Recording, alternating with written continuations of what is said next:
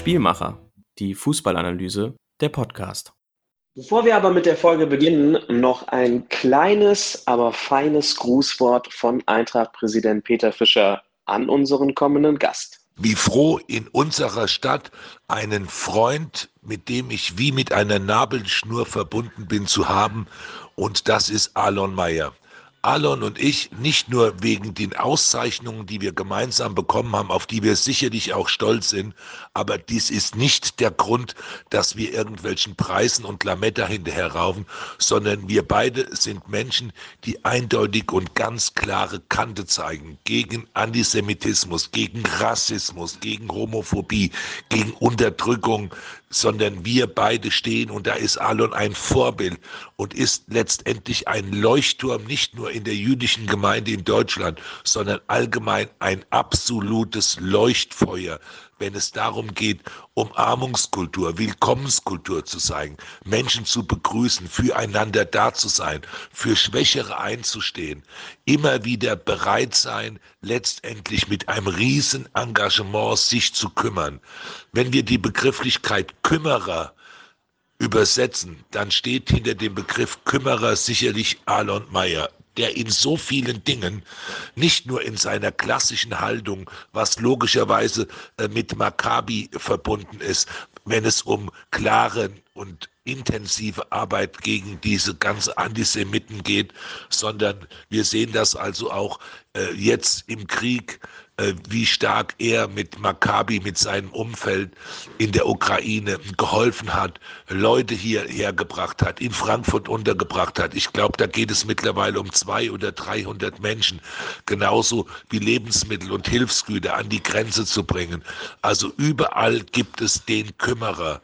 Und deshalb bin ich auf der einen Seite froh und ein Stück weit stolz, mich Freund von Alon Meyer nehmen zu dürfen und der ganzen Familie, mit denen wir mittlerweile wirklich ein tolles Verhältnis auch haben und wir gemeinsam hoffentlich noch einige Dinge letztendlich auch schaffen, die wir uns vorgenommen haben. Wir geben auf jeden Fall nicht auf und deshalb, mein Freund Alon, auf diesem Weg, wo ich dich begleiten kann, begleite ich dich gerne. Ich bin immer da, weil wir für die richtigen Themen stehen, weil wir für die richtigen Sachen einstehen und uns dafür letztendlich auch kein Schritt zu viel ist.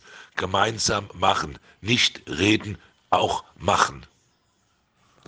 Hallo und herzlich willkommen zur 17. Folge des Spielmacher Podcasts. Heute sind wir wieder in einem Zweiergespräch. Ähm, liebe Grüße gehen raus an unseren Taktiker Nick Steiger. Aber heute brauchen wir nicht viel Taktik, denn ich habe hier Alon Meyer sitzen, äh, den Präsidenten von Maccabi Frankfurt und Maccabi Deutschland. Und ich freue mich sehr, Alon, dass du hier bist. Auch ich freue mich, danke für die Einladung, auch wenn ich gleich zu Anfang sagen würde, ich wäre froh, ich wäre in der nächsten Folge dabei, bei der 18. Folge, weil 18 im jüdischen Glauben immer eine ganz besondere Zahl ist, denn 18 ist nach den beiden Buchstaben oder übersetzt das Wort Chai, Leben bedeutet, äh, den Zahlenwert 18 ergibt, also 18. Folge wäre natürlich was Besonderes, 17. vorbereitend auf die 18 ist mindestens genauso spannend. Ja. Vielen Dank für die Einladung. Sehr, sehr gerne. Zur Not müssen wir dich einfach nächste Woche nochmal einladen. Wenn dir die Zahl 18 so viel bedeutet, dann machen wir halt einfach zwei Teile draus. Gar kein Ding. Ähm, ja, Alon. Wenn dann aber erst, erst ab dem Freitag, nicht am Donnerstag, da werde ich noch in den Nachwehen hoffentlich liegen. Sevilla, das ist auch schon in deinem Kopf so ein bisschen drin. Du bist auch äh, Hardcore-Eintracht-Fan oder wie? Nicht nur im Kopf, nicht nur im Kopf, das ist im Herzen, im Kopf, im ganzen Körper. Ich glaube, entweder man ist Eintracht oder man ist nicht Eintracht und ich bin komplett durch und durch Eintracht. Hatte ja auch keine andere Wahl. Bin, ich glaube, sowas wird man ja sehr oft reingeboren von den Eltern oder von in dem Fall hier von meinem Vater. Ähm, insofern durch und durch, seitdem ich vier bin, Dauerkarteninhaber. Mittlerweile sind das dann doch schon 43 Jahre, wo ich fast zu jedem Spiel hingehe. Ganz, ganz viele Auswärtsspiele genießen durfte, mit leiden und mit freuen durfte. Also insofern ja, das zieht sich durch wie ein roter Faden. Aber die Eintracht ist ja trotzdem am Ende nicht dein Club, sondern Maccabi ist dein Club. Ähm, magst du uns mal kurz erzählen, wer du eigentlich bist? Weil ich könnte mir vorstellen, nicht alle Zuhörerinnen und Zuhörer wissen, wer du bist, ähm, was du beruflich machst und noch viel wichtiger natürlich, äh, was du denn so in deiner Freizeit machst, weil ich glaube, das ist auch sehr, sehr füllend. In, meiner, in, in meinem Alter kennt man noch die Werbung für Doppelherz. Also insofern schlagen in der Tat bei mir Doppelherzen. Einmal die Eintracht und natürlich auch allen voran Maccabi. Ja, ich bin Alon Meyer, gebürtiger und durch und durch Frankfurter. Hier in Frankfurt Nordweststadt geboren, hier in Frankfurt in der Zielschule groß geworden, hier in Frankfurt an der Goethe-Uni auch Wirtschaft studiert und jetzt arbeite ich auch hier in Frankfurt. Liebe diese Stadt, bin glücklich verheiratet mit meiner Frau und das seit über 31 Jahren. In der Tat meine erste und hoffentlich auch letzte Liebe in meinem Leben. Äh, glücklich verheiratet. Wir haben auch unfassbare drei Kinder, die meine Frau uns geschenkt hat. Zwei Töchter und einen Sohnemann. Ähm, und auch den Kindern blieb nichts anderes übrig, als Maccabi und Eintracht zu leben. Zumindest hoffe ich und gehe ich davon aus. Aber ja, wir sind hier in Frankfurt auch ansässig und ähm, ich arbeite nicht nur hier, sondern investiere auch dank dessen ich gesund bin, dank dessen, dass ich eine Familie habe und äh, es mir auch finanziell, wirtschaftlich und gesundheitlich eben leisten kann, bin ich so aufgewachsen worden von den Eltern, dass ich ein Stück weit der Gesellschaft mit meiner Freizeit zurückgeben möchte. Und insofern bringe ich mich ehrenamtlich in Form von Maccabi dem jüdischen Sport ein bisschen ehrenamtlich ein und versuche da was Gutes zu tun, was Gutes für Frankfurt, was Gutes zu tun für unsere Demokratie und vor allem für die Kinder und Jugendlichen. Ja, erklär uns doch einfach mal, was macht dieser Verein denn alles? Also ich komme ja auch aus dem Frankfurter Amateursport. Wir hatten ja früher auch schon mal ein bisschen was miteinander zu tun. Ähm, aber Maccabi ist ja wirklich ein großer Club. Ähm, ich weiß nicht, wo der so angesiedelt ist im Frankfurter äh, Amateursport, aber ist ja schon einer der größeren Clubs auf jeden Fall in dieser Stadt. Ähm, was bietet ihr denn alles an? Also ich kenne natürlich die Fußballabteilung äh, zu Genüge, aber da ist ja noch viel, viel mehr. Die Sache ist so, mal als ich klein war und äh, schon mit äh, sechs Jahren, fünf Jahren angefangen habe, bei Maccabi zu spielen, apropos durchgehend, war nur zwei Jahre bei der Eintracht, habe es versucht, leider sportlich nicht geschafft, haben wir immer irgendwie auf den Deckel bekommen, sei es entweder sportlich oder eben wir wurden beleidigt aufgrund dessen, dass wir ein jüdischer Verein sind. Und das ging mir dann irgendwann mal zuwider. Ich wollte was ändern an der Qualität und Quantität von Maccabi, was verändern. Und früher hatten wir nur fünf Abteilungen. Wir hatten 200, 230 Mitglieder in diesen fünf Abteilungen. Das war hauptsächlich Fußball mit vier Mannschaften. Es war Basketball mit drei Mannschaften und Tischtennis und dann hatten wir noch ein bisschen Turnen. Ähm, und mittlerweile sind wir in der Tat in Frankfurt äh, Top 4 von der Größe der aktiven Mitglieder. Also das darf man nicht vergleichen mit diesen ganz großen Vereinen, wie zum Beispiel jetzt die Eintracht, die zum Glück die Hunderttausender Grenze überschritten hat. Aber da gibt es ja auch sehr viele passive Mitgliedschaften. Da gibt es sehr viele Dauerkarteninhaber, die eine Dauerkarte nur kriegen, wenn sie zum Beispiel Mitglieder sind und, und, und. Bei uns sind das rein aktive Mitglieder über zweieinhalbtausend. Wir gehen mit großen Schritten jetzt gerade auf die 3000 rein aktive Mitglieder. Das heißt, jeder von diesen 3000 ist mindestens einmal, die meisten zwei, wenn nicht gar dreimal die Woche mit Maccabi sportlich unterwegs. Von denen 75 Prozent Jugendlichen und 75 Prozent ist auch der nicht-jüdische Anteil von diesen 3000 in einem jüdischen Verein. Also wir sind jetzt mittlerweile von der Quantität her Top 4, Top 5 von Frankfurt und auch qualitativ haben wir uns entwickelt in den letzten Jahren. So stellen wir im Fußball bei 25 Jugendmannschaften bis zur C-Jugend in der Hessenliga, D-Jugend, Gruppenliga. Der eine oder andere Ausreißer auch im sportlichen Erfolg spielt mittlerweile in der Bundesliga mit Tim Lemperle, Oskar Schönfelder. Wir haben jetzt den ersten Jugendwechsel zum FC Bayern München. Aber auch in den anderen Abteilungen, beim Basketball, sind wir jetzt leider Zweiter in der Regionalliga geworden, sind nach den Skyliners die zweitbeste Mannschaft. Oder eben im Billard, wo wir jetzt gerade um den Aufstieg in die zweite Liga spielen. Ich könnte noch und nöcher weitermachen. Also quantitativ und qualitativ haben wir uns in den letzten Jahren doch stark entwickelt. Du hast deine Verbindung zur Eintracht schon angesprochen.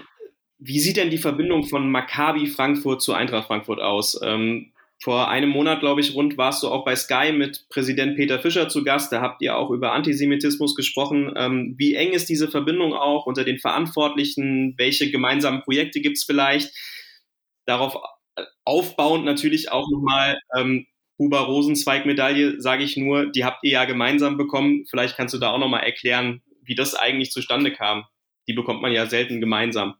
Also zustande kam das, dass äh, ich natürlich Maccabi und Eintracht und äh, die Anfeindungen ähm, dagegen wollte ich etwas tun. Ich äh, habe mir überlegt, was kann man verändern, um gegen diesen Sportantisemitismus, den wir erleiden, nur aufgrund dessen, dass unsere Sportler, sei, seien sie Muslime, Christen, Juden oder Ungläubige oder was auch immer, ähm, nur eben dieses für, für andere eben dieses Trikot des, des Juden anhaben, mit antisemitischen Beleidigungen, Ressentiments, äh, Anfeindungen erleben müssen, was wir dagegen tun können. Und dann können wir natürlich proaktiv auf die anderen Vereine zugehen, in dem Moment, wo wir merken, dass irgendetwas im Raum steht. Das heißt, wenn es im Nahen Osten eskaliert und wenn wir in die Gesamthaftung des einzig jüdischen Staates genommen werden, dann kann ich hier gleich sagen, jetzt am Wochenende passiert ist. Aber die Frage ist, was macht man dagegen? Man geht auf diese Vereine eben zu oder eben man versucht, möglichst viele Sporttreibende mithilfe des Sportes positiv zu beeinflussen,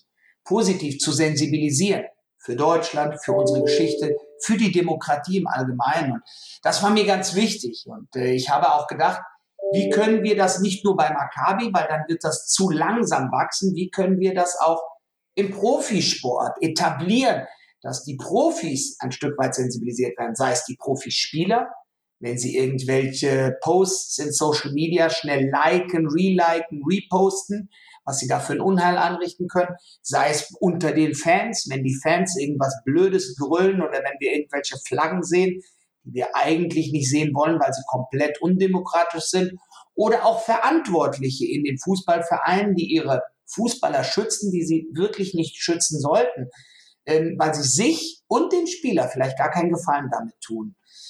Ähm, und dann haben wir angefangen, eben mit dem Verein zu sprechen, Möglichkeiten zu eruieren, zum Beispiel nach einem Vorfall, dass beide Mannschaften zusammen die Anne-Frank-Bildungsstätte besuchen. Das ist zum Beispiel eine, eine Möglichkeit, wo wir eine Verbesserung herbeiführen könnten unter den Spielern. Die zweite Möglichkeit wäre, dass wir mit den Vereinen, mit den Fußballern in den NLZs sprechen und sie sensibilisieren und denen unsere Geschichte ein, ein Stück weit näher bringen und unsere Verantwortung, die wir haben. Keine Schuld, aber in erster Linie meine Verantwortung, die wir haben, dass wir denen das erklären. Und eben auch mit den Vereinen. Und da gab es zum Beispiel die Geschichte mit israelischen Spielern, die bei einem Trainingslager in manchen Ländern des Nahen Ostens nicht einreisen können, so auch bei der Eintracht mit Taleb Tawata, dem auf jeden Fall kurz vor dem äh, Trainingslager in Katar die, die Einreise hätte entzogen werden sollen und sich dann die Eintracht nach kurzer Rücksprache ähm, dazu entschieden hat, also entweder fahren wir alle oder es fährt keiner, dass es äh, das Versprechen gibt und prompt gab es äh, 48 Stunden später dann doch eine Einreise. Oder eben mit dem FSV Frankfurt, der einen Sponsor hatte, ähm, der keine Israelis auf seinen Flügen zulässt. Und auch dieser Sponsorvertrag wurde binnen 48 Stunden rückgängig gemacht. Also den Kontakt zu den Profis habe ich gesucht und auch gefunden. Die fanden das auch gut und fanden das auch richtig, den Sport positiv im Sinne der Demokratie zu nutzen. Und allen voran mit Peter Fischer, Axel Mellmann, Philipp Holzer, mit all denen einen guten Draht, einen verlässlichen Draht aufgebaut, wie wir dagegen ankämpfen können. Und der Peter Fischer, allen voran, hat sich das ganz oben irgendwo auf die Fahne geschrieben, hat gesagt, komm mal zu, ähm, das sind Tendenzen, das sind Entwicklungen, denen ich als Peter Fischer mithilfe mit der Eintracht zusammen entgegenwirken müssen. Und wenn das geht, dann sind wir an der Seite der Demokraten, auch Makkabis. Und nicht nur Makkabis, auch Makkabis, auch gegen den Antisemitismus. Und dann sagt der Peter ja immer wieder, ja, und dann haben wir die Köpfe zusammengesteckt, was für Möglichkeiten es gibt, wie man dagegen angehen kann. Und äh, dann haben wir ein paar Projekte entwickelt, auch mit dem Eintracht Frankfurt Museum, mit dem Matthias Thoma. Das geht alles Hand in Hand und da bewegt sich sehr, sehr viel. Und so hat sich das dann auch bewegt, dass bei der Eintracht du dann 55.000 Zuschauer draußen hast und wenn dann einer irgendwas Dummes grüllt und diesen einen und diese 10 und diese 100 bei 55.000 werden wir, glaube ich, nicht verhindern. Aber Wichtig ist dann die Gegenreaktion, die von den 54.999, 98 oder 90 dann kommen, dieses Ausbrüllen, dieses Wegbrüllen, dieses Niederbrüllen, dieses Erklären, dass das nicht Frankfurt ist, dass die anständige Mehrheit anständig bleibt und laut wird. Und das ist wichtig, dieses lauter werden der anständigen Mehrheit, die viel zu lange, viel zu leise waren. Und das hat der Peter dann als Vorreiter mit seiner glühenden Rede bezüglich den Tendenzen der AfD-Wähler gesagt. Aber im Endeffekt hat er sehr viele andere Mitglieder überzeugt, lauter zu werden und sehr viele andere Vereine dazu positiv unter Druck gesetzt, angestiftet, um den Sport positiv zu gebrauchen. Und dafür danke ich ihm persönlich. Dafür sollte ihm jeder Demokrat danken, ganz Deutschland danken. Und insofern hat er diese Medaille auch mit Recht bekommen. Du bist ja auch Präsident von Maccabi Deutschland, das heißt, du hast natürlich auch einen gewissen Überblick über dieses Land. Ähm, würdest du denn sagen, dass die Eintracht ähm, da auch, du hast es gerade schon angesprochen, so ein bisschen Vorreiter ist, auch was diese Themen angeht in den Profiklubs, in der Bundesliga ähm, und Nachahmer findet? Definitiv. Dafür muss man ihm eigentlich noch viel dankbarer sein, weil er dadurch wirklich einen Schneeball ausgelöst hat und noch einmal im positiven Sinne andere Vereine unter Druck gesetzt hat, das Gleiche zu tun. Und sie haben ihm auch mindestens versucht, Ansätze gezeigt, um das Gleiche zu tun und insofern doppelt dankbar dafür, das gemacht hat, weil der Sport ist nicht unpolitisch. Er war auch nie unpolitisch. Dessen müssen wir einfach Bewusstsein. Und wenn wir denken, wir Freien Demokraten halten uns im Sport zurück und treiben da nur Sport friedlich, friedlich, dann wäre das in einer vollkommenen Welt vielleicht ganz in Ordnung, wenn sich alle daran halten würden. Nun mal halten sich die radikalen Gruppen rechts wie links nicht dran, die missbrauchen sich des Sportes und wir haben denen das Feld viel zu lange überlassen. Und das dürfen wir nicht. Wir müssen das zurückerobern. Wir müssen das Feld des Sportes alle Demokraten zurückerobern und dafür müssen wir uns einsetzen, kämpfen, lauter werden, rauskommen aus unserer Komfortzone. Das hat er gemacht. Diese Initialzündung hat er gegeben. Wer kann das besser und wer konnte das besser als Peter Fischer? Aber dieses Problem des Antisemitismus, das zieht sich natürlich runter bis zur Basis. Amateurfußball ist da natürlich gang und gäbe. Ich erinnere mich da an einen Vorfall auch, ähm, als ich noch sportlicher Leiter beim BSC Schwarz-Weiß Frankfurt war, 2016 ähm, da hatten wir auch ein Spiel gegen euch und äh, einer unserer Spieler hat danach auch auf Facebook ähm, einen unsäglichen Post abgesetzt. Ähm, und wir haben dann innerhalb von 24 Stunden auch reagiert und ähm, den jungen Mann äh, nicht nur suspendiert, sondern tatsächlich auch aus dem Verein ausgeschlossen. Ähm, wie siehst du denn die Entwicklung auch in den letzten fünf, sechs Jahren seitdem auf den Amateursportplätzen? Ist es schlimmer geworden, was Antisemitismus angeht, was Rassismus angeht? Ist es gleich geblieben? Welche Tendenzen siehst du da?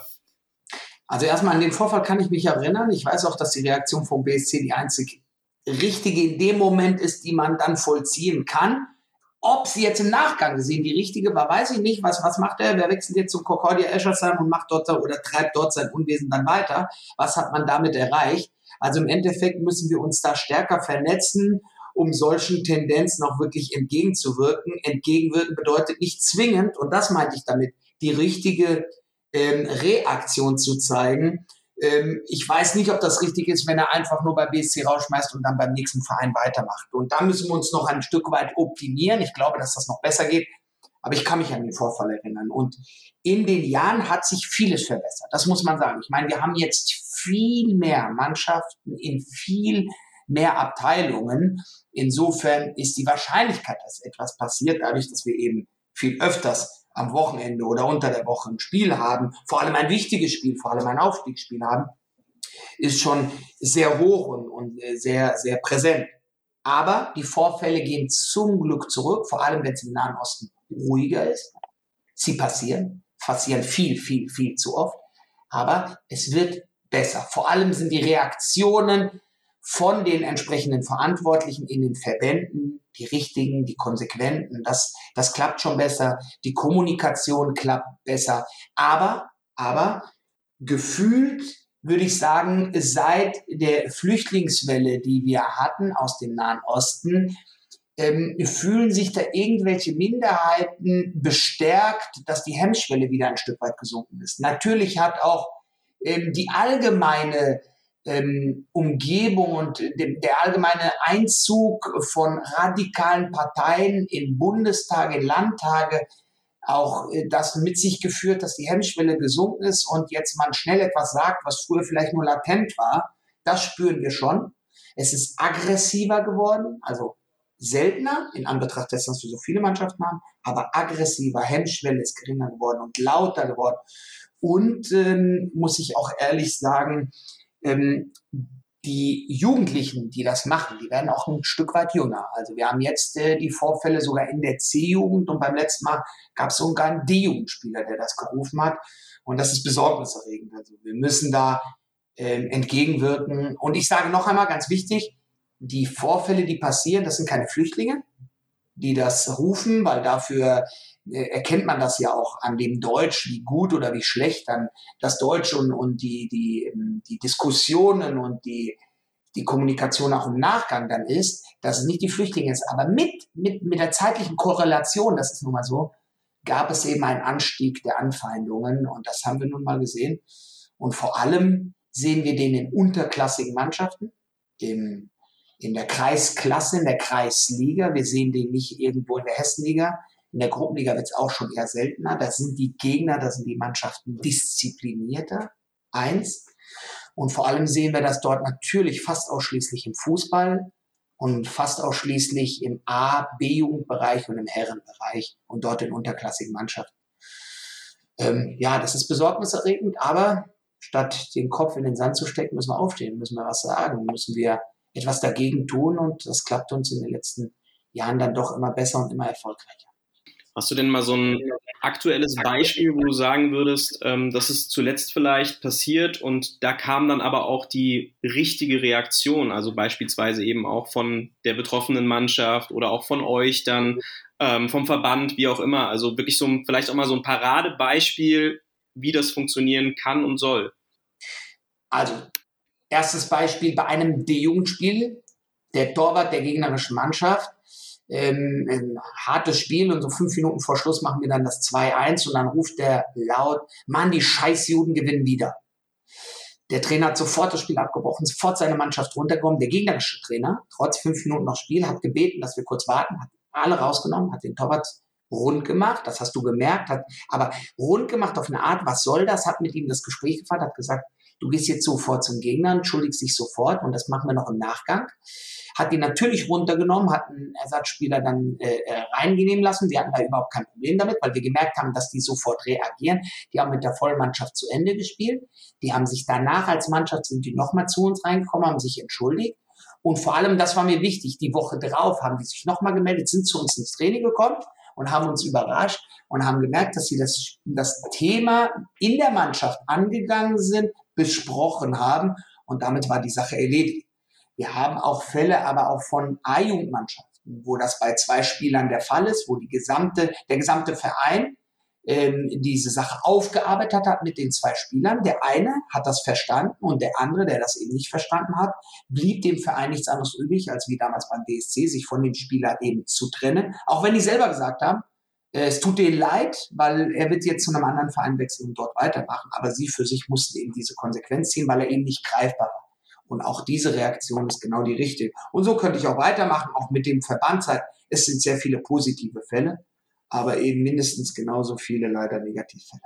Nun ist der Fußball ja immer mal wieder auch so ein bisschen Spiegelbild der Gesellschaft. Ähm, wie erlebst du es denn da? Also ähm, hast du da auch viele Berührungspunkte? Gibt es da auch viele Dinge, die dich irgendwie zum Nachdenken bringen, wo du vielleicht dich auch anstößt? Ähm, wie erlebst du es da? Ja, die Sache ist ja, ich bin ja also man, man, man erkennt mich dann schon ab und zu mal und vor allem, wenn ich mit, äh, mit einem jüdischen Symbol unterwegs bin, in dem Fall mit einer Kippa, klar ersichtlich als Jude. Und man muss sich das vorstellen, im Westend an dem Versöhnungstag mit dem Sohnemann, mit einem Freund, der auch einen Sohn hat. Wir laufen spazieren, weil ähm, dann ähm, betet man den ganzen Tag, hat um die Mittagspause so eine kleine Pause von anderthalb Stunden und dann lohnt sich das für mich nicht eben nach Hause zu laufen in den Norden Frankfurts, um dann wieder ins Westend zu laufen zur Synagoge. Und dann bleibt man da meistens bei schönem Wetter, geht man spazieren. Grünenburgpark im Westend spazieren, eben mit der Kippa auf dem Kopf. Wurden wir beim letzten Mal wieder angefeindet von, von vier Jugendlichen und Yahud und Yahudas und scheiß Juden.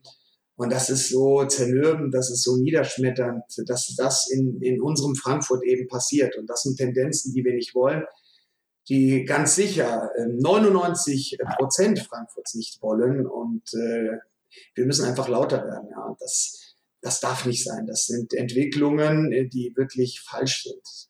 Ähm, aber eben man lauter werden muss, ja. Und wenn wir alle dann sagen, oh, das, das ist ja schlimm, was passiert, und wir das hier nur in einem Podcast unter uns machen, dann bringt das nichts weiter, ja, weil wir sehen etwas, aber was tun wir dagegen? Das ist ja die Frage. Und es ist manchmal so einfach, etwas dagegen zu tun, wenn man das in der Gaststätte, wenn man das mit Freunden bei einer Party oder wenn man das im Kino hinter sich irgendwie mitbringt, dass jemand so einen blöden Witz hat, sich dann einfach mal einzubringen und mal aufzustehen. Natürlich, wenn man in einer sicheren Umgebung ist, nicht wenn man alleine als Frau irgendwo an der Hauptwache unterwegs ist und dann sind 15 Leute, die irgendwas grölen, dann muss man kein, äh, äh, äh keine, keine übermäßigen äh, ähm, Gegenworte dann geben und sich selber in Unsicherheit bewegen, das nicht. Aber in einer sicheren Umgebung kann man doch mal aufstehen und doch mal was sagen und sagen, was soll das und hört mal auf und das ist nicht richtig und das wollen wir nicht und das, das gehört nicht zu uns. Und das möchten wir machen, das muss man einfach schaffen hier. Aber ich persönlich merke, dass es leider vor allem in ein paar Gebieten Frankfurts eben immer noch so ist, dass es sehr, sehr unangenehm ist, wenn man als Jude kenntlich ähm, dann durch die Straßen läuft und vor allem Nachtzeiten, vor allem wenn es dunkel wird, ähm, vor allem in den Winterzeiten. Ja, das ist leider immer noch so. Das müssen wir nun mal so konstatieren und, und zugeben, so traurig es klingt. Hast du denn eine Erklärung dafür, warum das in diesen Zeiten noch so ist? Also du sprichst jetzt irgendwie an Jugendliche, die, ähm, die euch irgendwie auch diffamieren, die euch beschimpfen. Ähm, ist das ein Bildungsproblem? Ist das äh, ein Problem der Herkunft? Weil man, also man müsste ja eigentlich meinen, dass gerade auch das Thema Antisemitismus vielleicht sich irgendwann mal so ein bisschen, ich nenne es jetzt mal einfach auch mal rauswachsen müsste aus diesem Land. Ähm, aber es passiert nicht. Es, also es passiert einfach nicht. Hast du da eine Erklärung für irgendwelche Ansätze? Eine sehr, sehr gute Frage. Und ich glaube, wir müssen das Ganze auf mehreren Ebenen spielen, denn ich glaube, richtig zurückverfolgen können wir es nicht. Ich gefühlt würde ich sagen, ist es zum einen natürlich der Hintergrund. Also wir müssen sagen, und das bin auch immer ein Freund, die Ursache beim Namen zu nennen. Und es ist so. Ich sehe das ja mittlerweile für 40 Ortsvereine überregional in ganz Deutschland. Wir sind hauptsächlich im Westen Deutschlands vertreten. Aber wenn ich anfange unten von, von München, Nürnberg, Frankfurt über Köln, Düsseldorf äh, ähm, bis hin nach Berlin äh, und Rostock auch, dann sind die Übergriffe, die wir erleiden, fast ausschließlich, und dann rede ich wirklich fast ausschließlich mit 95, 98 Prozent von Gegnern mit muslimisch-arabischem Hintergrund. Also ist es meines Erachtens nach auch wirklich ein Problem, dass Menschen ähm, aus ihrer Community oder aus dem Land, wo sie vielleicht geflüchtet, geflohen sind, die Eltern geflüchtet, geflohen, schon Kinder der zweiten Generation aufgewachsen sind mit einem Feindbild des Staates Israel und der Juden. Ähm, und dann wird nicht wirklich unterschieden, sondern das ist das Judentum Israel und Israel ist das Judentum. Und in dem Moment ist so ein Davidstern oder ein Maccabi-Stern, der dem Davidstern sehr ähnelt, gleich ein Feindbild. Und wir müssen einfach erklären, dass das anders ist. Und wir müssen etwas dagegen tun. Ja, wir sind vielleicht ein Stück weit gefragt. Wir dürfen nicht erwarten, dass die Menschen, die so aufwachsen, die so groß werden, nach Deutschland kommen und dann mit einem Hebel ähm, sich alles wie Luft auflöst. Ja, wir, es sehe ich als meine Aufgabe auch, die Menschen davon zu überzeugen, dass der Ansatz, einen Menschen aufgrund seiner Herkunft, Hautfarbe, sexuellen Orientierung oder Glaubensrichtung äh, zu diskreditieren, abzuwerten oder in eine Schublade zu stecken, sondern jeden Menschen aufs Neue die Möglichkeit zu geben, zu zeigen, was er für ein Mensch ist. Und dann kann man ja immer noch sagen, wenn man sich mit dem manchmal auch nur zwei Minuten unterhalten hat, dann erkennt man das auch vielleicht manchmal schon. Dann war so, was ist das für ein, ich sag's mal in unserem Sprachgebrauch, was ist das für ein Schmock? Dem, dem komme ich ja gar nicht zurecht. Das ist ja in Ordnung. Dann habe ich ihn kennengelernt, dann habe ich ihm vielleicht mal eine kurze Zeit gegeben, mal eine lange Zeit. Aber anhand seines Aussehens, okay, der hat lange Haare, das ist ein Schmuck. Äh, der hat blaue Augen, nee, das ist ein Schmuck. Oder der, der sieht muslimisch aus, das ist ein Schmuck. Das geht gar nicht.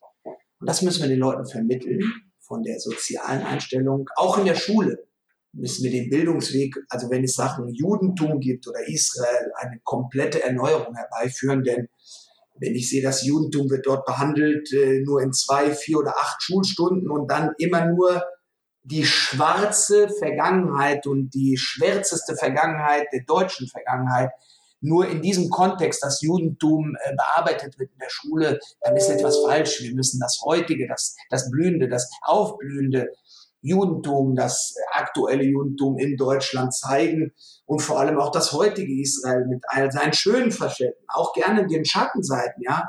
Das gehört eben zur Demokratie mit allem Hässlichen, aber auch Schönen und nicht nur das Hässliche zeigen. Das muss auch eine Veränderung und vor allem im Endeffekt, das ist das ganz Wichtigste und Elementarste, dass jeder Jugendliche, der hier aufwächst, mal ein Stück weit weg von dieser Nehmergesellschaft kommt, weil ich darf das sagen als Vater von drei Kindern. Ich habe das Gefühl selbst bei meinen drei Kindern, dass das eine Art Nehmergesellschaft ist. Die, die wachsen auf, in der alles möglich ist. Sie wissen alle ihre Rechte, aber gefühlt nicht ihre Verpflichtungen. Und dass jeder auch ein Stück weit weiß, dass er eine gewisse Verpflichtung hat, in diesem schönen Deutschland aufwachsen zu dürfen, zu können, das Glück zu haben, hier aufzuwachsen. Was das für ein großes, positives Gut ist. Und damit geht man auch eine gewisse Verpflichtung ein, nämlich diese demokratischen Werte, die man genossen hat, ein Stück weit auch zu vertreten und diese Verantwortung, die wir in Deutschland haben, eben nun mal auch ein Stück weit weiterzugeben. Und dazu gehört auch unsere Geschichte und dazu gehören auch die Lehren, die wir aus der Geschichte gezogen haben. Man sagt das zwar so leicht, es gibt keine Zukunft ohne Vergangenheit. Also wir müssen auch aus der Vergangenheit gelernt haben, um eine gute vor allem Zukunft zu haben. Ja? Jedes Elternteil kennt es. Ich werde die Kinder da, daran hindern, ihre Hand ins Feuer zu stecken, weil ich selber weiß vielleicht, wie das ist. Ich weiß, er verbrennt sich. Also sage ich ihm, mach es nicht. Und insofern ist es auch äh, ein Stück weit unsere Verantwortung, den Kindern und Jugendlichen weiterzugeben, einmal zu. Wir haben aus der Vergangenheit gelernt, dass Anfeindung, Diskriminierung, Rassismus was Schlechtes ist. Das, das, das ist ein, ein, ein, ein, eine Sackgasse. Das ist nicht der richtige Weg. Wir haben, unsere Vorfahren haben daraus gelernt und haben deswegen ein tolles Deutschland in 80 Jahren geschafft. Guck mal, wie schön Deutschland ist in nur 80 Jahren des Wandels. Und das dürfen wir uns doch nicht kaputt machen lassen. Das musst du verstehen und das müssen wir weitergeben. Und die Message muss ankommen bei den Jugendlichen. Bei all der Partylaune, die sie bestimmt jetzt brauchen, vor allem nach Corona. Für alles verständlich, aber auch ein Stück weit Verantwortung und da ein Stück weit Pflichte, Pflichten, die, die jeder Jugendliche und jeder Erwachsene natürlich auch hat. Du hast gerade so ein bisschen angesprochen, diese Verantwortung, auch Werte weiterzugeben, auch als Erwachsener sicherlich. Als Papa bist du da natürlich äh, besonders in der Verantwortung. Ähm, es ging ja auch zuletzt so ein bisschen die Geschichte um deinen Sohnemann äh, um die Welt, in Anführungsstrichen, ähm, der ein ja, Eintrachtspiel dazu genutzt hat, um auch aufmerksam zu machen auf den Ukraine-Krieg. Ähm, was ging, was ging denn damals in dir vor? Also wie, wie muss man sich das vorstellen als Papa, wenn da plötzlich dein Sohnemann, also erstmal wirst du wahrscheinlich irgendwie Panik bekommen haben, ne? Also dein Sohnemann rennt irgendwie aufs Spielfeld, äh, scheiße, was macht der denn jetzt da? Ähm, oder wusstest du im Vorfeld schon, was er da vorhat? Oder kannst du uns einfach mal erklären? Das wäre super. Naja, wir, wir, wir schreiben ja jetzt schon ein paar Wochen danach. Ich hoffe, dass ich da nicht in Regress genommen werden kann, aber in der Tat das Thema Ukraine-Krieg ist bei uns in der Familie sehr präsent. Man muss sich das vorstellen, die, die äh, Flüchtlinge aus der damaligen UdSSR, die jüdischen Flüchtlinge, vor allem die in die Gemeinden Deutschlands gekommen sind, über 100.000 sind zu mehr als 50 Prozent, also mehrheitlich aus der Ukraine.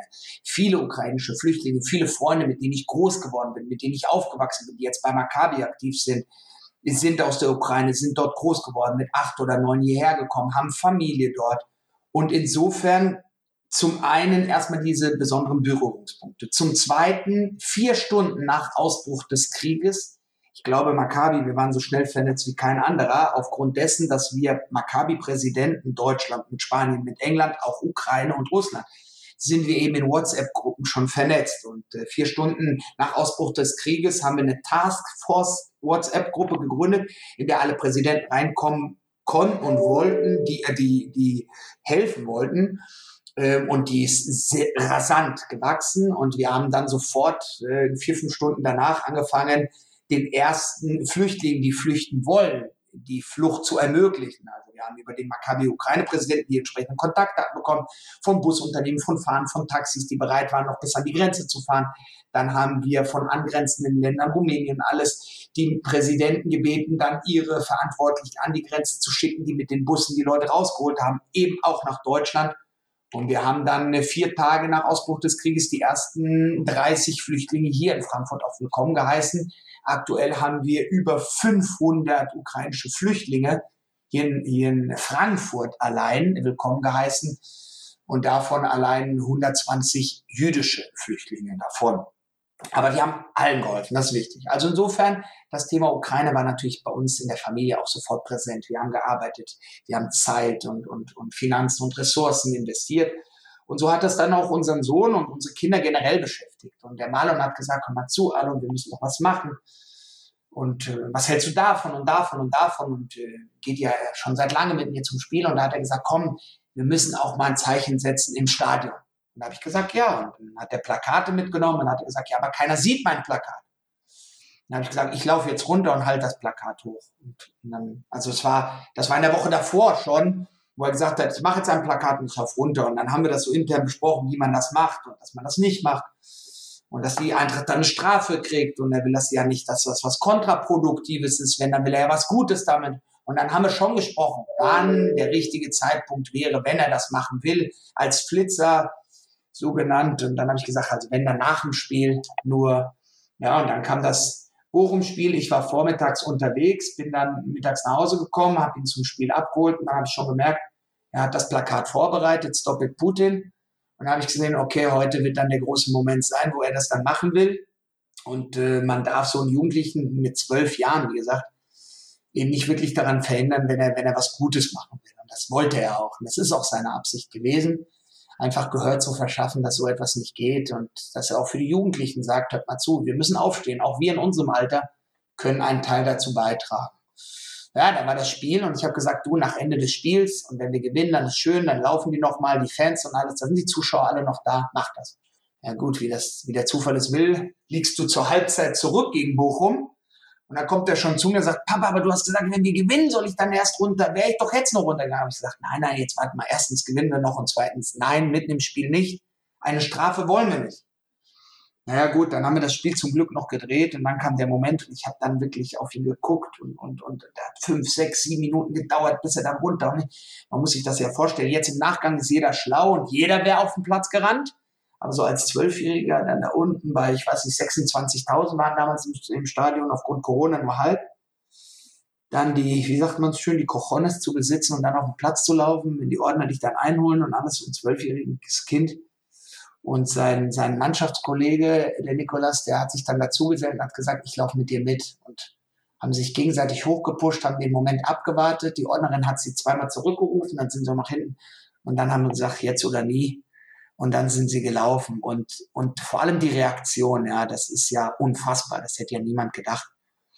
Also die Zuschauer haben dann auch allesamt, und das, das ist unsere Eintracht, das, das, das, das, das ist unsere Kurve, ja, die dann sieht, dass das eine positive Message ist, ein positives Zeichen, die haben die ja getragen. Und die Mannschaft, die hat sie ja getragen. Und äh, wenn ich mir dann der, der Kostic wieder, die der beschützt hat und und der Pacienza und der Ilsaka und alle dann im Prinzip die Ordner auch zurückgeschickt haben und, und die Fans, jeder Einzelne, das haben die ja gemerkt und gespürt, die waren ja wie auf Wolke, wie unter Drogen ähm, und sowas Positives, Nettes, das ist ja auch was Nachhaltiges für jedes Kind und die waren ja auch dann in den Tagen darauf wirklich in allen Gazetten und in den ukrainischen Nachrichten war auch Bild der Woche im Fokus. Das, das hat mich natürlich besonders für den, für unseren Sohn gefreut, aber das hat mich besonders gefreut für eine komplette Jugend, weil, weil sie damit merkt, dass sie auch gesehen wird, wenn sie positive Akzente setzt, wenn man sich das wohl überlegt und nicht wie eine Woche drauf sich dann irgendwelche Leute an den Pfosten gekettet haben während des Spiels und das Spiel dadurch verhindert haben. Ich weiß nicht, ob das richtig ist. Ich glaube, in dem Moment war genau richtig. Das Spiel war zu Ende, man hat gewonnen, man war noch auf Abschiedstour von der Mannschaft und dann haben sie ein Zeichen gesetzt und alle waren im Stadion noch. Es war genau richtig und wichtig und auch die Reaktion von der Eintracht war, fanden wir alle ganz toll, aber bitte wir wollen das jetzt nicht jede Woche haben und das war alles richtig und in dem Moment richtig cool. Ja, bewegend auf jeden Fall. Also auch mich hat es äh, zu dem Zeitpunkt wirklich, wirklich sehr bewegt, dass da, ähm, ja, man kann ja wirklich sagen, zwei Kinder ähm, die Demokratie auch genutzt haben, um auf die Dinge aufmerksam zu machen, ja, was viele Erwachsene irgendwie sich gar nicht trauen würden, was ihnen gar nicht in den Sinn kommen würde. Ähm, mit so einer kindlichen Naivität ist das vielleicht dann auch ein Ticken einfacher. Ja. Ja, Genau so ist es. Genau. Aber es liegt an uns allen und man sieht ja, wie viel man mobilisieren kann, gegen den Krieg auf, auf die Straße zu gehen. Das macht doch keiner. Keiner will Krieg, aber keiner ist bereit, dann auf die Straße zu gehen. So viele Sachen, die keiner will, aber nur immer die, die etwas wollen, die gehen dann auf die Straße, die etwas. Und deswegen denkt hier in Deutschland die radikale Minderheit, rechts wie links, nur weil sie laut sind, nur weil sie laut sind, dass sie im Recht sind. Sie sind weder im Recht, noch ist das die Mehrheit, noch ist das Deutschland. Die anständige Mehrheit in Deutschland, die will das nicht. Die ist freiheitlich, die ist friedliebend, die ist demokratisch. Nur die ist viel zu leise. Und das ist das große Problem. Und das wollten die Kinder im Prinzip damit zum Ausdruck bringen. Und in der Tat, das vielleicht ganz recht. Vielleicht ist das als Kind dann etwas einfacher. Weil man sagt immer so, ich will ein Zeichen setzen, ich liebe die Eintracht, also setze ich beide Eintracht ein Zeichen für die Demokratie. Absoluter Wahnsinn. Ähm, der Fußball als Bindeglied, der Fußball als Integrationsmittel, ähm, das erlebst du auch. Du hast es vorhin angesprochen, 75 Prozent bei euch in den Mannschaften sind überhaupt gar keine Juden. Das heißt, ähm, bei euch geht es ja sozusagen umgekehrt. Also ihr integriert ja auch alle anderen in euren jüdischen Verein und nicht umgekehrt im Sinne von, wir integrieren jetzt irgendwie jüdische Mitglieder bei uns. Das heißt, ihr lebt das ja eigentlich vor wie kein anderer Verein, Integration könnte man sagen. Ja, aber wichtig ist, wichtig ist, wir integrieren nicht und das ist ganz wichtig. Also jemand kommt nicht zu Maccabi, weil wir ihn missionieren. Weil wir ihn missionieren vom Judentum. Erstens ist das Judentum ohnehin keine missionierende Religion, also in keinster Weise. Übertritt zum Judentum ist sehr, sehr schwer, soll, sollte wohl überlegt sein und ich weiß, wovon ich spreche, weil meine Frau ist drei Jahre lang übergetreten, streng religiös, also ich weiß, welche Hürden wie schwer das ist, überzutreten. Ähm, also das nicht, sondern wir wollen sie integrieren in unsere Gesellschaft, mhm. in, die, in die demokratische Gesellschaft und wir wollen sie bestärken, bekräftigen, Botschafter des Guten zu sein. Also wir wollen sie nicht nur bekräftigen und bestärken in ihrem sportlichen Ehrgeiz, in ihrer, in ihrer Fitness, in ihrer Ausdauer, sondern auch im Kopf. Vom Kopf her müssen sie bestärkt sein und werden dass wir so divers und unterschiedlich und multikulturell hier in Frankfurt, in ganz Deutschland sind und bleiben wollen und uns dafür ein Stück weit einsetzen. Und da werden viele sagen, hör mal zu, aber was unterscheidet uns vom BSC? Das ist ja kein Unterschied. Hier bei BSC spielen auch, auch alle Religionen. Da wisst, weiß man vielleicht noch weniger, wer welche Religion hat und noch weniger, wer welche Nationalität hat. Aber bei uns kommt man damit in Konflikt, in Berührung, weil man angefeindet wird. Und dann ist es so, dass ich zum Beispiel jetzt letzte Woche vor dem West End-Spiel mit dem Peter Fischer einen, Vortrag hatte bei der christlich-jüdischen Zusammenarbeit in Oberursel. Da war eine Großmutter, die mit dem Kind, das äh, bei Maccabi ist, so stolz und alles, und sie sagt aber, zum Beispiel, einer meiner Enkelkinder ist bei Maccabi und er kommt nach dem Spiel als zehnjähriges Kind nach Hause und sagt, Oma, bitte sag mir mal, wer war denn Adolf Hitler? Also der, der sucht mit zehn Jahren, weil er aufgrund eines Trainings oder eines Spiels irgendwie damit konfrontiert, der sucht die Diskussion und die Oma redet dann mit ihm auch darüber und erklärt ihm das. Und das ist genau richtig. Das ist genau das, was wir wollen, dass wir darüber reden, dass wir die Situation erklären. Und ich glaube, dass er in jedem anderen Verein nicht drauf gekommen wäre, weil er im Prinzip nicht angefeindet wird.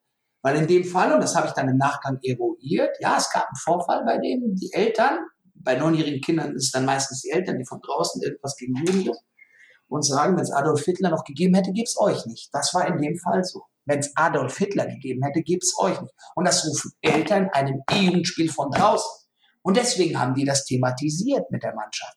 Richtig, das machen wir bei uns. Wir thematisieren.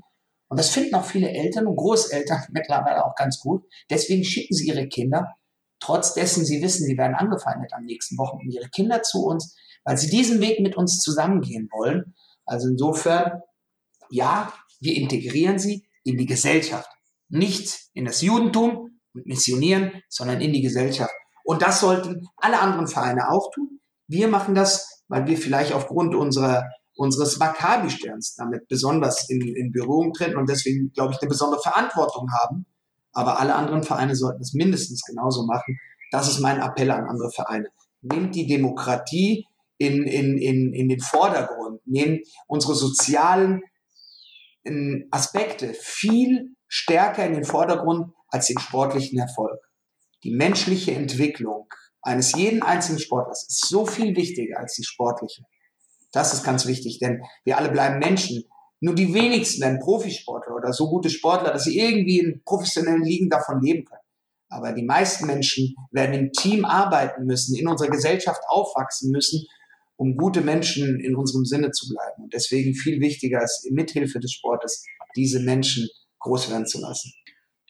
Menschliche Werte und sportlicher Erfolg schließen sich aber per se nicht aus. Du hast gerade West Ham schon angesprochen. Ähm, die Eintracht ist ein Club, der da ja einfach für diese Werte, für diese Haltung auch steht und trotzdem sportlich erfolgreich ist. Ähm, ja. Magst du uns als Eintracht-Fan auch nochmal ganz kurz, dieser Switch ist jetzt ein bisschen hart, weil wir jetzt auch sehr, sehr deep unterwegs gewesen sind, aber mal so ein bisschen erklären oder erzählen, wie in den letzten Wochen denn deine Gefühlswelt aussah in dieser Europa League und wie deine Gefühlswelt jetzt auch aussieht, wenn du an dieses Finale nächste Woche in Sevilla denkst.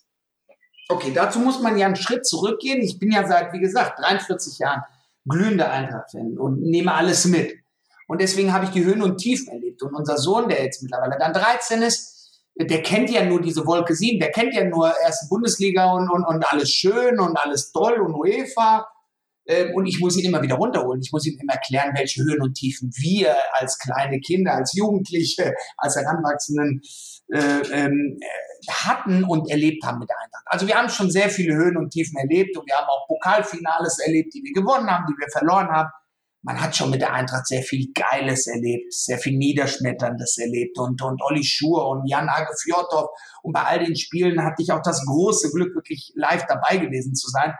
Also ich habe diese Emotionen alle gekannt. Und äh, da war die letzte Emotion, wo ich dann dem Sohnemann gesagt habe, komm, wir fahren nach Berlin, weil sowas werden wir eh nicht mehr erleben, so ein Finale, wo, wo ich die Möglichkeit habe, mit dem Sohn hinzufahren. Wir fahren dahin, kriegen eh auf den Deckel, fahren dann aber wieder zurück, aber zumindest waren wir beim Finale. Wir alle wissen, wie es dann ausgegangen ist bis drei Uhr morgens dann auch noch hier äh, gefeiert, bis dann der Sohn gekommen ist und hat gesagt, du, ich, ich kipp jetzt stehend um, ich muss ins Bett. War er zehn oder so. So, das war unsere Gefühlswelt bis dato, das haben wir dann mitgenommen. So, und jetzt kam dann halt die Qualifikation ins Viertelfinale. Und dann gab es die Auslosung. Marlon kam gerade aus der Schule, hat gesagt, oh, jetzt ist die Auslosung, komm, wir haben live gehört und hat gesagt, komm, komm, Barcelona, Barcelona. Und dann kam auch noch Barcelona. Ja, und dann hieß es, okay, ich musste ihm gleich die Hand geben, wir fahren nach Barcelona, egal was passiert. Und dann spielst du hier zu Hause 1-1. Ist schon mal gute Voraussetzung. Also man hat jetzt hier nicht gleich 4-0 auf den Deckel bekommen. Alles drin, alles möglich. Komm, wir fahren dahin. Vor allem war es ja auch noch in den Osterferien. Also schnell gebucht. Gut, wir bleiben dann auch gleich drei Nächte, machen die Party vorher, weil danach gibt's ja gar keine Party mehr. Dann steht es ungefähr nach sieben, acht, zehn, zwölf Minuten steht es dann 4-0 und der Käse ist gegessen. Der Nicht-Jude würde sagen, die Messe ist gesungen okay, wir fahren hin, Spaß, es wird immer weißer, so immer näher zum Spiel, ganz Barcelona wird irgendwie gefühlt weiß, nur noch Gude, nur noch Hallo, nur noch Frankfurterisch gesprochen. Es war einfach nur toll, es, die Stimmung im Vorfeld. Äh, dann, dann auf der Rambla am Abend zuvor noch mal hingegangen, bis zwei Uhr morgens dort gefeiert. Wir haben da wirklich alles okkupiert und friedlich, friedlich, alles positiv. Also wirklich unfassbare Gefühle dort. Man, man, man, man hat die letzten 24 Stunden vor dem Spiel oder 36 Stunden locker Gänsehaut bekommen. Nur noch Gänsehaut. Was ist hier los? Mama, wie war falsch Film? Es war einfach nur toll. Naja, gut. Beim Marsch trifft man sich äh, äh, äh Place de Catalania und läuft dann wirklich, äh, ich weiß nicht, wie viel, sechs Kilometer, zweieinhalb Stunden und also jetzt, wenn ich davon erzähle, kriege ich Gänsehaut. Und man läuft dann wirklich an einem Meer von Menschen. Also ich weiß ja nicht, ich weiß ja nicht, wie das geht, weil bei einem Heimspiel wird das ja nicht gehen. Aber man spielt ja in Barcelona. Das ist nicht irgendwo Fulda, das ist auch nicht Stuttgart und das ist auch nicht Berlin. Nur das Finale, sondern das ist Barcelona. Die muss ja erstmal hinfahren, hinfliegen, was auch immer. Und dort ist ein Meer von ganz vorne bis ganz hinten. Man hat weder Anfang noch Ende gesehen. Laufen wir da durch die Gassen. Sechs Kilometer und jubeln die ganze Zeit am Stück. Unfassbar. Ich nie vergessen. Dann kommen wir in dieses Stadion. Unfassbar. Wie groß. Eine Schande, dass unsere Fans dann wirklich dann im, im, im vierten, auf der vierten Ebene hinter Plexiglasscheiben versteckt wurden ja, und dann die ersten Minuten des Warmmachens, man hat die Eintracht, die, die, die unterstützt wird, und dann kommt der Gegner, also kommt Barcelona, die Einmannschaft auf den Platz und wird ausgebucht. Die haben sich schon mal gefragt, was ist denn hier los? Wir haben noch ein Spiel. Das hätten die im Traume nicht gedacht. Ja, und dann zweite Minute, gleich mal ein Elfmeter, gleich Kostic Tor. Das ist, dann, dann, dann, dann also ich habe noch nie in meinem Leben Drogen genommen, will auch keine Drogen nehmen, aber ich glaube, da war ich wie in oft Drogen. Also da war ich, da war ich definitiv, da war das ist das ist, das kann man gar nicht erklären, auch als Mann nicht. Und äh, Sex, alles uninteressant. Das interessiert alles gar nicht. Das, in dem Moment Explosion der, es, wir, wir haben es im Nachgang gesagt, auch besprochen, als ich mit dem Peter und vielen von der Eintracht gesprochen habe. Es gibt im deutschen Sprachgebrauch keine Adjektive, die die Gefühlssituation in dem Moment beschreiben hätten können. Auch nur annähernd. Da ist die deutsche Sprache einfach total überfordert und du bist in dem Stadion. Und, boah, und dann das zwei. Und ich sag, was ist denn hier? Das drei.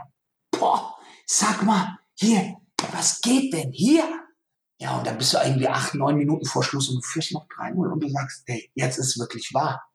So, und dann gibt's 3-1 und dann gibt's 3-2 und ich prophezei einfach mal, wenn es 30 Sekunden länger gedauert hätte, hätten wir noch das 3-3 bekommen, hätten das Ding noch verloren. Und dann pfeift der ab. Boah, unfassbar. Kannst du dir glauben. Wir sind weiter. Also wir sind weiter und wir sind in der nächsten Runde und haben Barcelona rausgehauen. Also das war schon, eigentlich war das schon UEFA Cup fertig und was jetzt alles kommt, das ist alles nur on top. So, und dann kriegst du West Ham, dann gewinnst du noch gegen West Ham, dann gibt's das Rückspiel, dann gibt's die rote Karte, ganz wichtig für uns, dass sie dann noch gesehen wird. Ich glaube, die hat schon sehr, sehr viel Druck rausgenommen. Führst du dann 1-0 auch noch und dann schaukelst du das Ding nach Hause wie, wie ein Vollprofi. Unfassbar. Also das sind ja, das ist ja eine ganz andere Welt, was die Eintracht gerade im UEFA Cup auf internationale Basis dann spielt und, und in der Bundesliga spielt. Das sind ja echt Welten.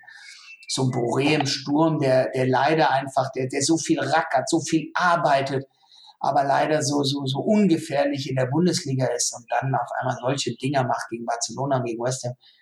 War Wahnsinn, Wahnsinn. Und ja, und jetzt können wir Geschichte schreiben. Jetzt fahren wir nach Sevilla und auch ich habe natürlich meine Flugtickets schon und, und äh, meine Hotelübernachtung, aber kein Eintrittsticket. Aber auch da habe ich gesagt, und, und wenn, wenn mich da irgendjemand auf Kaution rausholen muss von der Polizei, ist mir ganz egal, ich komme ins Stadion. Ich kann nur alle anderen ermuntern, auch nach Sevilla zu fahren. Bestimmt nichts, äh, irgendwas Illegales zu machen, aber nach Sevilla zu fahren und die Mannschaft zu tragen, weil das ist wichtig. Ich glaube, das spürt auch die Mannschaft und äh, das war definitiv Geheimnis des Erfolges das die Eintracht gerade international macht, ist nicht der 13. Mann der Fans, weil die Mannschaft macht oder die Fans machen viel mehr aus als nur der zwölfte Spieler, der 13. Spieler, der 14. Die, die machen, die machen 50 Prozent des Erfolges aus, hundertprozentig. Das sind die Fans, das sind die geilsten Fans, die es nicht nur in der Bundesliga gibt. Ich, ich weiß, ich, ich kenne keinen anderen, keinen anderen Verein, der bessere Fans hat wie die Eintracht. So unfassbar. Und das merkt man auch und das überträgt sich definitiv auch auf die Mannschaft. Und dann schaffst du es eben mit wirklich, ich will unseren Spielern da nicht zu nahe treten. Vielen von den durch, durchschnittlichen Bundesligaspielern, die, die laufen dann zur Höchstform auf. Und jeder, der zur Eintracht kommt, der hat das große Glück, dass er die Fans eben mit dazu kriegt. Und das ist ganz, ganz wichtig. Und ein Dankeschön an alle Fans, die, die uns so tragen. Also ich gehe jetzt mal stark davon aus, dass Peter Fischer sich diesen Podcast äh, auch anhören wird, vor allem bei den Themen, die wir hier besprochen haben. Und äh, lieber Peter, ich kann dir nur den guten Rat geben, besorg dem Alon doch bitte mal zumindest mal irgendwie ein Ticket, weil ähm, aus dem Knast holen will den in Sevilla doch wirklich keiner. Also das muss doch, das muss doch nicht sein. Irgendjemand von euch da draußen wird doch sicherlich noch ein, vielleicht auch noch ein Ticket für den Sohnemann, das wäre glaube ich auch wichtig, äh, noch ein zweites Ticket für die Meyers haben, weil das, äh, also die beiden können wir doch nicht draußen lassen. Also ich bitte euch, das, das geht nicht. Da appelliere ich mal auch wirklich an unsere Zuhörerinnen und Zuhörer und vor allem an dich, lieber Peter, vielleicht auch Axel, wenn du zuhörst. Ähm, die, die beiden brauchen, die brauchen unbedingt ein Ticket. Ähm, dein Tipp fürs Finale? Also gegen Glasgow wird natürlich auch äh, eine happige Nummer. Man hat was gelesen von 100.000 Fans, die da aus Schottland kommen sollen. Eine kleine Anekdote dazu. Wir sind sehr gut vernetzt bei Maccabi. Deswegen waren wir auch sehr gut in der Flüchtlingswelle vernetzt. Auch aufgrund unserer Geschichte, dass wir in Sachen Flüchtlingsarbeit sehr gut sind. Und auch hier sind wir natürlich sehr gut vernetzt. Ob du es glaubst oder nicht, in der Tat, äh, unser Sohn und ich, wir haben noch kein Ticket, aber wir sind gut Mutes, dass sich das noch hoffentlich bald ändert. Aber vorgestern habe ich die erste E-Mail von dem Präsidenten von Maccabi Schottland bekommen dass die Schotten so übermäßig dorthin fahren und ob doch ich die Möglichkeit hätte, über das Kontingent der Frankfurter, weil er weiß, ich bin Frankfurter, ob wir nicht das ganze Kontingent abschöpfen und ob, er, ob ich ihm Karten von uns zuteilen würde. Also ich soll jetzt den Schotten helfen, eine Karte zu besorgen. Ich habe ihm wohl erklärt, egal wie viel Schotten denken, dorthin zu fahren, wir sind definitiv mehr äh, Karten, die wir brauchen, Frankfurter Jungs. Also da hat er nun mal wirklich ein Problem. Ja, die, ich glaube, die Glasgow Rangers-Fans sind mindestens genauso verrückt. Ich glaube, dahingehend wäre es uns lieber, wenn wir Leipzig im Finale hätten. Aber das will doch kein Mensch. Wir freuen uns auf Glasgow. Wir freuen uns, dass der Bär dann tobt. Hoffentlich immer friedlich. Laut, laut, ganz laut. Ich bin auch ein Fan von farbenfroh und, und, und ein paar Wunderkerzen, ein bisschen mehr. Aber, aber auf keinen Fall von Aggressivität und, und, und, äh, Dieserlei äh, bin ich nicht und ich bin sicher, das wird gut, das wird friedlich, das wird spannend und ich hoffe und bete auch ein Stück weit, dass wir da als glücklicher Sieger davonkommen. Vor allem äh, das Deprimierende ist ja, wenn du das verlierst, war die ganze Saison eben leider in fünf, sechs Jahren nichts wert, weil, weil du dann natürlich leider nicht international mehr dabei bist aufgrund der schlechte des Liga-Abschneidens.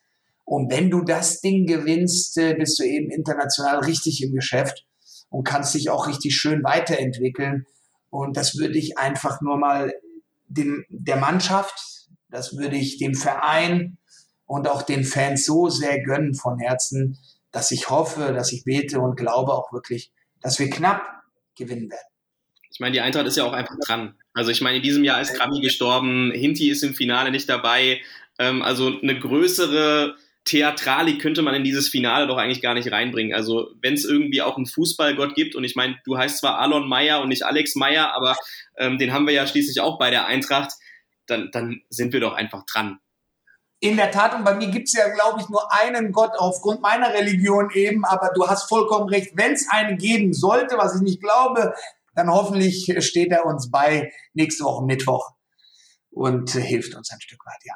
Ja, super, Alon. Äh, ich würde sagen, wir sind am Ende angekommen. Wir haben unfassbar viele spannende Themen gehabt. Ich glaube, es ist, ähm, ja, wenn ihr da draußen jetzt zuhört, sehr, sehr hörenswert gewesen. Ich finde deine Perspektive unfassbar spannend und ich glaube, es ist auch, ähm, ja, einiges, äh, was man mitnimmt und auch mal zum Nachdenken mitnimmt, zum Reflektieren mitnimmt. Und ich glaube, das macht es vielleicht diesmal auch ein bisschen wertvoller als sonst. Ähm, wir unterhalten uns ja sonst auch viel über Fußball, über Taktik und äh, was weiß ich, aber ähm, sich heute auch mal mit dir über viel grundlegendere Dinge wie Werte ähm, zu unterhalten, hat mir persönlich eine riesen, riesengroße Freude gemacht und ich hoffe euch da draußen, liebe Zuhörerinnen und Zuhörer, auch. Schön, dass du da warst, Alon. Vielen herzlichen Dank. Ich sehe gerade, also viele wissen das ja nicht, weil es Podcast ist und uns nur hören, nicht sehen. Ich darf dich auch sehen während wir das Ganze aufnehmen. Und ich sehe auf deiner Rückwand dann die drei Trikots. Und ich würde mir wünschen, dass wir da noch einen Platz hätten für noch ein Trikot vom Finale in Sevilla mit einem der schönen netten Namen, schön original unterschrieben, sodass auch du dich an diesen großartigen Tag erinnern wirst. Das wünschen wir uns alle. Vielen Dank für die Einladung und in diesem Sinne Maccabi Chai, Maccabi lebt. Danke, mein Lieber. Und ihr da draußen, wenn ihr uns noch nicht abonniert habt, dann macht das bitte auf Twitter, auf Instagram. Den Podcast findet ihr wie immer auf Spotify, Apple Podcasts und Soundcloud. Und wir hören uns dann das nächste Mal wieder, wenn es heißt Spielmacher.